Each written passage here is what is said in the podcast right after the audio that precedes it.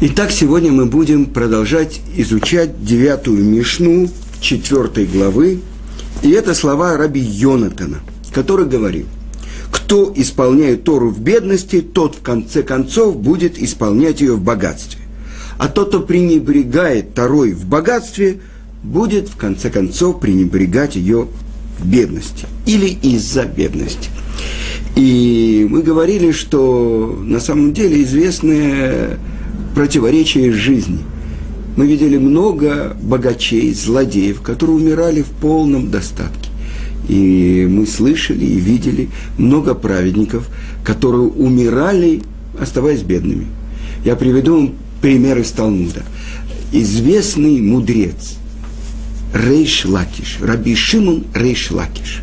Когда он умирал, в доме осталась какая-то горсть овощей – он очень переживал, что он не успел за свою жизнь их использовать. То есть, что это я как бы лишнее вложил в еду. Вы понимаете?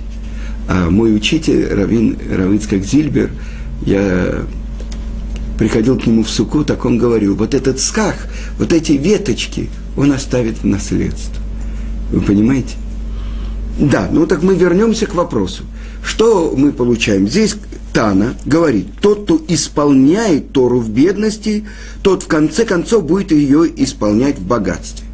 И мы говорили, что бедность и богатство – это не обязательно деньги. Это и бедность в понимании, в постижении Торы. И так говорит Кнест Исраэль, комментатор. Тот, кто будет изучать Тору в бедности, в малом понимании – в конце концов он будет исполнять ее в богатстве, то есть в богатстве, в широте понимания Торы. И мы приводили пример из Талмуда, когда был один ученик у Рафрейды, которому требовалось 400 раз объяснять одну и ту же вещь, видно, с разных сторон, чтобы он понял. И как-то Раби Фрейда объяснил ему 400 раз какую-то вещь из Торы. И спросил, ты понял? Ученик сказал нет. Почему? Обычно же после 400 раз. Ты понимал? Я знал, что учитель торопится на торжество. Он должен был участвовать в свадьбе какого-то, может быть, другого ученика. Поэтому я все время думал, вот сейчас он уйдет, сейчас он уйдет. Поэтому я не смог сосредоточиться. И сказано, что Рафрейда еще 400 раз повторил своему ученику то, что он не понял. И после этого ученик понял. И настолько это было велико в глазах Творца, что с неба раздался голос. Рафрейда, что ты хочешь? Либо, что все твое поколение получило будущий мир, или чтобы ты прожил 400 лет. И он, конечно, попросил для своего поколения, что все были людьми будущего мира. И ему дали и то, и другое.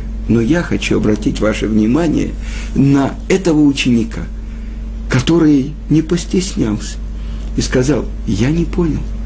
Учитель торопился. Вот это тот, кто учит Тору, исполняет Тору в бедности, в конце концов он будет исполнять ее в богатстве, в богатстве понимания. И это мы говорили на предыдущем уроке, что это особенно относится к нашему поколению – ведь мы выросли вдалеке от Торы. Если можно сказать, мы выросли в греческом мире. Помните, как у нас говорилось, храм науки, храм искусства, да? жрецы науки, жрецы искусства. Э, помните очереди э, на подписке писали номер на руке или чтобы достать билеты в театр. Мы выросли в нашем собственном греческом государстве, которое называлось СССР. И вот мы приходим к изучению Торы. И, несомненно, я хочу вам процитировать, э, несколько раз в жизни я буквально дрожал, когда переводил э, Равина. И один этот случай был, когда в нашу Ешиву в Москве, в Торатхаим, приехал Гаон, Рабмойша, Соловейчик – что память о праведнике была благословенна, в Ешиву в Москве. И он давал урок. Я должен был его переводить. И я буквально записывал, старался записать перевод на каждое его слово, чтобы даже чуть-чуть не изменить то, что он говорит. И что он сказал? Вы, те, кто учится в этой московской Ишиве Тарат Хаим, думаете, что у вас ну, небольшой успех в изучении Торы, что вы мало понимаете, что вы, ну, как бы э, трудно продвигаетесь. И он сказал, ни в одном месте мира нет такой помощи с неба в изучении Торы, как в этой Ешиве. Что такое? Почему? Потому что он говорит, я вижу молодых людей, мне показывали, я с ними говорил, которые буквально за полтора-два года, начав с изучения первых еврейских букв, алиф, бет, гимл, далит и так далее, продвинулись настолько, что они обсуждают самые глубокие комментарии последних мудрецов. Его дедушка – это Равхайм Соловейчик, Равхайм из Бриска, который разработал особенный метод углубленного изучения Талмуда. Немногие особенные мудрецы понимают до конца его вопросы и решения. Так вот, он говорит, сейчас они выясняют и обсуждают слова Равхайма. Те, кто полтора года тому назад не видели ни одной еврейской буквы. Так это особенная помощь с неба. Но почему? Потому что, и это уже не он говорил, это я слышал от одного ученика Гаона Рамыш Шапира, который объяснил. Так как мы потомки тех, которые были насильно оторваны от Торы. Мой отец, Зикрону Левраха, он еще учился в Хедере. Он мне рассказывал, что он ел в семьях так помогали э, его, моего дедушку Равнояха, Ашемиком Дамам, убила банда Булат Булановича и Махшмова Зикро, которая из Польши э, пересекла границу и в Беларуси напала на еврейское местечко. Он успел спрятать своих детей, жену в подвале и собирал пахим ктаним, что-то во дворе, налетели бандиты и сабли его зарубили. И мой отец оказался сиротой, который продолжал учить Тору. И он рассказывал, это то, что в еврейской традиции называется тог. Тог на идыше – это день.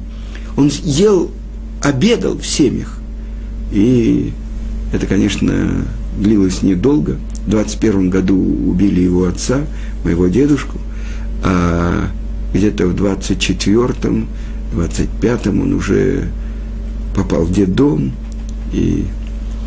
Но это то, что было, вы все знаете, что произошло в Октябрьском э, вечером 17 -го года, когда был холостой выстрел с этой самой «Авроры», и то, что замечательно показал в своем фильме э, э, Эйзенштейн, взятие штурм Зимнего, это все массовка была, это хорошо срежиссированное.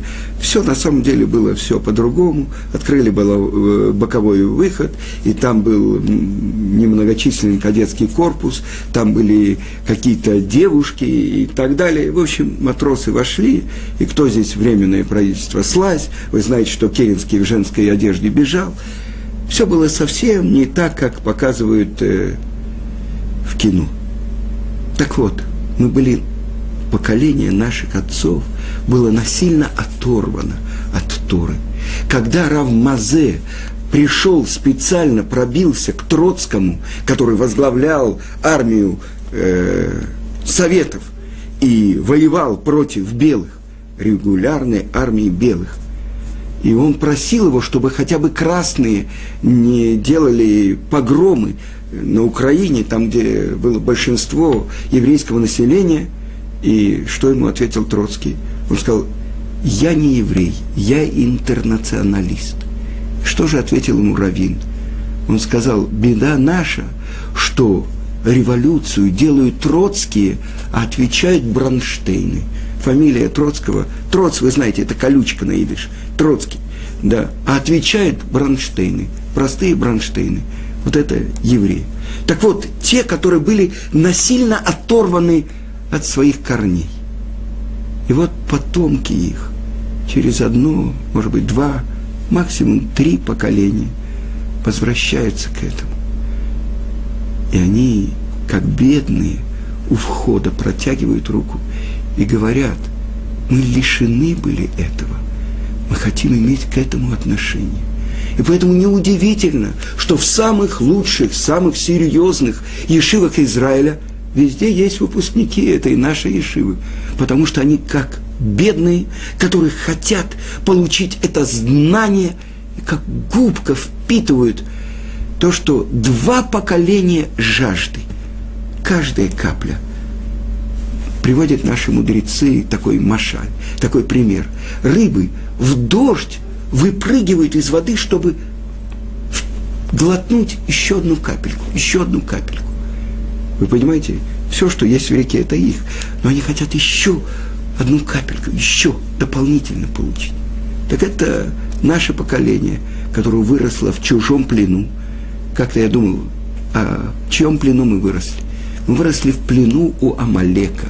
Потому что это лозунг Амалека. Нет ничего святого светлое будущее какое? Коммунизм неизбежен. Так вот там мы выросли, в плену у Амалека. И как же не стать жертвой Амалека? Или самому не стать Амалеком? Надо вырваться из этого плена. Но куда можно убежать? Вы знаете, Амалек – это сапек, такое же числовое значение, то есть сомнение, издевка, насмешка над всем святым – так как же, куда можно убежать? Есть единственное место в мире, куда можно убежать от Амалека. Это там, где в пустыне, окруженный облаками славы, стоит переносный храм. А посредине его ковчег завета. А там скрижали, разбитые и целые. Вот туда, в эти облака славы, можно убежать. И это то, что для нашего времени это Ешива, где серьезно, углубленно, как это на протяжении трех тысяч лет было, изучают Тору. Так вот это бедность понимания и богатство в понимании. И с другой стороны, можно понять и буквально, тот, кто исполняет Тору в бедности, он будет исполнять ее, не сказано изучать, исполнять ее в богатстве. И приводят комментаторы, тот, кто даже когда у него не очень большой достаток, но он настолько ценит Тору, что он понимает, помогает еврейским мудрецам материально изучать Тору. У него есть счастье в этой Торе. Он еще служит, что у него будет гораздо больше возможностей, чтобы изучать Тору и помогать тем, кто ее изучает. Я хочу вам привести пример. Мой учитель Равицкак Зильбер, это известная история. Равицкак Маргеланер. Он жил в городе Маргелане, город недалеко от Ташкента. И во сне ему показали, что у одного еврея родилась дочка, а дом настолько беден, что у них даже нет стула, чтобы посадить мать, чтобы она могла кормить э, новорожденную дочку. И он собрал какие-то деньги, он работал бухгалтером в аптеке, и обратился к другому еврею, который знал, что происходит в общинах. Может быть, есть кто-то, кто, у кого родилась дочка недавно. Да, есть там, сям, но это обеспеченные люди. Знаете, там в Ташкенте у них свои дворы, бухарские евреи, э, другие евреи, обеспечены.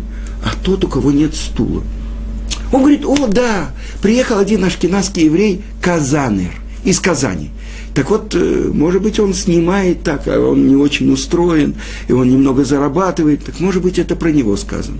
И вот он повел его, и вдруг этот Рав, Равицкак Маргеланер остановил его, говорит, ты знаешь, мне показали во сне, давай мы пойдем вместе, я, может быть, найду. И он нашел поворот в тупик. И в конце тупика была калитка, и он вошел в дом – и они постучались, и они вошли. Сидела женщина на стуле. Э, достаточно бедная обстановка, э, четверо детей. И когда они разговорились, Равыцкак, это был отец, у которого родилась дочка Малка, что память о праведнице была благословена. Он сказал, что несколько, э, полчаса буквально тому назад он одолжил один стул у одного другого еврея, поэтому она сидит на стуле. И Равыцкак Маргеланер попросил, чтобы Равыцкак одолжила у него деньги. Но Равыцкак сказал, нет, я не могу, я еще пока не зарабатываю, я не знаю, откуда я смогу отдать, я не могу. А потом он рассказывал, если бы Равицкак Маргеланер сказал мне, что ему показали это во сне, что он должен помочь, то я бы взял. А так я боялся.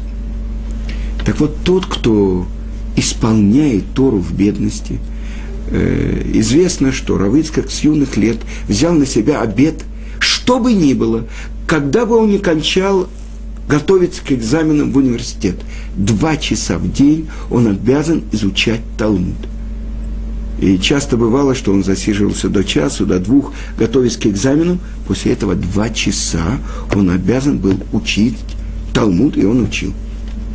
И, если мы уже говорим о Рамицкаке, о нашем поколении, то он рассказывал, что это я слышал от Равшимона Грилюса, что в России он несколько раз завершил изучение всего Вавилонского Талмуда. Потому что нужно было кончить э, трактат э, годовщине смерти отца, матери, родственников, дедушки и так далее, друг, за других евреев. Поэтому он успевал в течение года э, пройти, может быть, я не знаю, э, целый седер Талмуда. Вы знаете, есть шесть разделов Мишнайот и шесть разделов Талмуда. Но когда он приехал в Израиль, он себе это запретил делать. Странное дело. Мы же учим, тот, кто исполняет Тору, тот, кто учит Тору, Тора – главная ценность. Как же так? А оказывается, что он запретил это себе делать ради таких, как я. Ведь э, он давал уроки по пятикнижу, немножко цитировал Рамбана – Рамбама, немножко э, много цитировал Мидрашим, чтобы те, кто вообще еще не попробовали вкус Торы, дать им, как знаете, больным дают, вливают по капельке, по капельке, а потом аппетит, одна капелька, другая капелька, потом ложечка, потом больше. Так с больными. Так вот, он запретил себе изучать Тору на глубоком уровне ради нас – он знал Раши наизусть. И вот дети проверяли на иголку. Если они ему говорят одно слово, он мог продолжить. Вы знаете, что он потомок Раши, потомок Мораля из Праги. Они потомки царя Давида. Я видел у него книгу родословная, изданная э, в Риге, родословная царя Давида. И там было написано, что у его отца Бенциона родился сын Ицкак Йосеф. Так вот, он себе запретил изучать Тору ради нас, ради тех детей, которые выросли в плену, чтобы вернуть нас к Творцу. Так вот это... А по поводу материальных дел, он говорил, что никогда он не мог кончить месяц, когда работал учителем и так далее, чтобы ему не нужно было 3, 5, иногда 10 рублей, а даже до новой получки. А здесь он говорит Амихай. Амихай. То есть, вы знаете, что у него был гмах, он раздавал деньги и одалживал деньги, и сколько раз он выплачивал за других людей, которые одолжили, но не вернули. И это то, что мне рассказывал, я уже цитировал, э, известный бизнесмен и человек, исполняющий и соблюдающий Тору, Леви Ливаев – он рассказывал, что когда Равицкак получал зарплату в Ташкенте, выстраивалась длинная очередь людей, которые хотели у него одолжить. А один, это уже рассказывал другой человек, а один человек хвастался. Что такое? Я у него одолжил, и я ему отдал. Вы понимаете, сколько было тех, кто не отдавали. Так вот, это тот, кто... Он говорит, о, деньги, пожалуйста. Так вот, это то, что мы говорим – тот, кто чему учит Тана Раби Йонатан. Тот, кто исполняет Тору в бедности, тот в конце концов будет ее исполнять в богатстве. А пренебрегающий ею в богатстве будет в конце концов пренебрегать ею из-за бедности. Ну вот, я хочу привести несколько примеров. Ну, бедность, богатство, это вы знаете, это истории про Золушку, которая выходит замуж за принца и так далее. И вот история, которая произошла с известным раввином, э, который жил в Цфате, его еврейский народ называет Альших Акадуш. Святым в еврейском народе называют немногих. Ария Кадош, Орахаем Акадош. Вы понимаете? Так если еврейский народ называет кого-то Кадош, так вот, он сказал своим ученикам, тот, кто действительно примет на себя, что он будет изучать Тору с самопожертвованием, то есть даже если в семье у него будет тяжело с пропитанием. И вот один из его учеников пришел домой и сказал жене, ты разрешаешь мне вообще не заниматься заработком, чтобы я действительно принял на себя изучение Торы только ради нее самой. И так он учил Тору, и бедность семье дошла до того, что они должны были продать не Роллс-Ройс, не Мерседес-Бенц, а своего осла. А вы знаете, осел, это его можно было сдавать, чтобы носить поклажу, на нем приносили воду. Уже дошло до того, что не продали осла. И прошло какое-то время, буквально неделя, полторы, и вдруг этот осел вернулся, нагруженный какими-то мешками. Они посмотрели, что в мешках, и они увидели, что он наполнен золотыми монетами и бриллиантами. Ну, конечно, чудеса и так далее. Они продали этот, этого осла э, одному арабу, а этот араб занимался торгом, и он э, менял, продавал, покупал и так далее.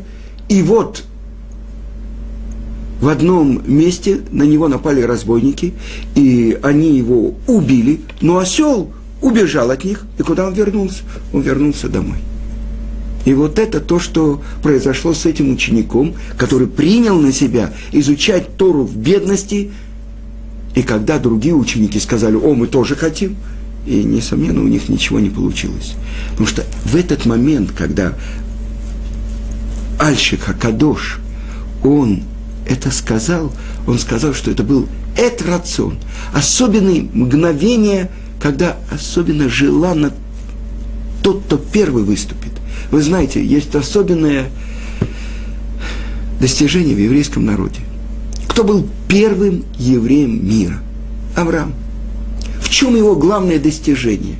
Он назвал Творца Адоном, Господином. Он открыл Творца в мире – как господина. И это вопрос, который задает Балей Тосафот, задают Балей Тосафот в трактате Брахот. Известно, что в каждое благословение, в котором не упоминается, что Творец, Царь мира, не благословение. Варуха Ташем, Элокейну, Мелех Аулам, Царь мира. Так если нету упоминания о том, что Творец Царь мира, это не благословение. Так вот, Балей Тософот задают вопрос. В нашей главной молитве 18 благословений. Нигде там не сказано «Царь мира». Так как же это называется главная молитва, и это 18 благословений? И они отвечают. Так как вначале сказано «Элокей Авраам», «Всесильный Авраама», это как будто в этом мы говорим «Царь мира». Потому что первый, который принял и провозгласил, и везде всем, всех учил, что Творец, Он царь мира. Поэтому это опускается на все 18 благословений. Поэтому это благословение, и потому что мы завершаем это Маген Авраам, щит Авраама, и мы говорим Элокей Авраам, это мы как будто другими словами сказали царь мира. Так Авраам был первый иври. Весь мир по одну сторону, а он по другую. С кем? С Творцом. И когда строители Вавилонской башни сказали, что этот мул, который не родит, мы по звездам видим, ни он, ни его жена не могут родить. что осталось от этой Вавилонской башни? Как гнилой зуб. Сказано, наполовину была, э, на треть вошла в землю, на треть была разрушена, а на треть осталась над землей. И все строители этой башни рассеяны. А от него происходит тот народ, который должен привести весь мир к цели, который каждый день провозглашает единство Творца. Утром и вечером, когда ночь сменяется на день, и когда день сменяется на ночь, через нас Творец проявляется как царь в мире. И это мы получили от Авраама. Первый, который вошел в воды моря. И море расступилось. Накшон бен Аминадав, глава колена Иуды, первый. Так вот это первенство. И так как мы говорили об Амалеке, из плена которого мы хотим выйти, и пытаемся убежать, это то, что сказано в Торе. Решит Гоем Амалек. Начало всех народов Амалек. Он первый напал на еврейский народ. Почему? Потому что мы представители Творца. Он говорит, Творец ошибся, я первый. Так вот это первенство. Кто первый в мире? И если это первенство, которое понимает народы мира, чтобы повелевать, властвовать, подчинять, унижать все другие народы. Наше первенство – это то, что написано в Торе. Вы будете у меня народом священников и народом святым это первенство. Тогда рядом с этим первенством сказано про другие народы, их идолы – серебро и золото. А мы поклоняемся, мы служим тому, кто называется жизнь жизни. И поэтому эта история, которую я привел от имени Альшиха, другие истории истории, которые кажутся немножко, ну, истории, которые рассказывают. С другой стороны, главное то, что мы сказали, богатство и бедность для нашего поколения – это бедность в знании, бедность в понимании и богатство в понимании. И это то, что учат наши мудрецы и говорят. Если ты приобрел правильное понимание, что тебе не хватает. А если ты приобрел все, но не приобрел правильное понимание, дат, что ты приобрел? И Талмуд объясняет, кто называется сумасшедшим. Это трактат Хагига. Тот, кому дают деньги, он их теряет. То есть все время проходит мимо. Так вот это научиться понимать что главное, а что второстепенное. Тот, кто исполняет Тору в бедности, он еще будет исполнять ее в богатстве. И у меня еще, еще есть масса историй, э, которые связаны с этим. Но, может быть, я продолжу на следующем уроке. Всего хорошего.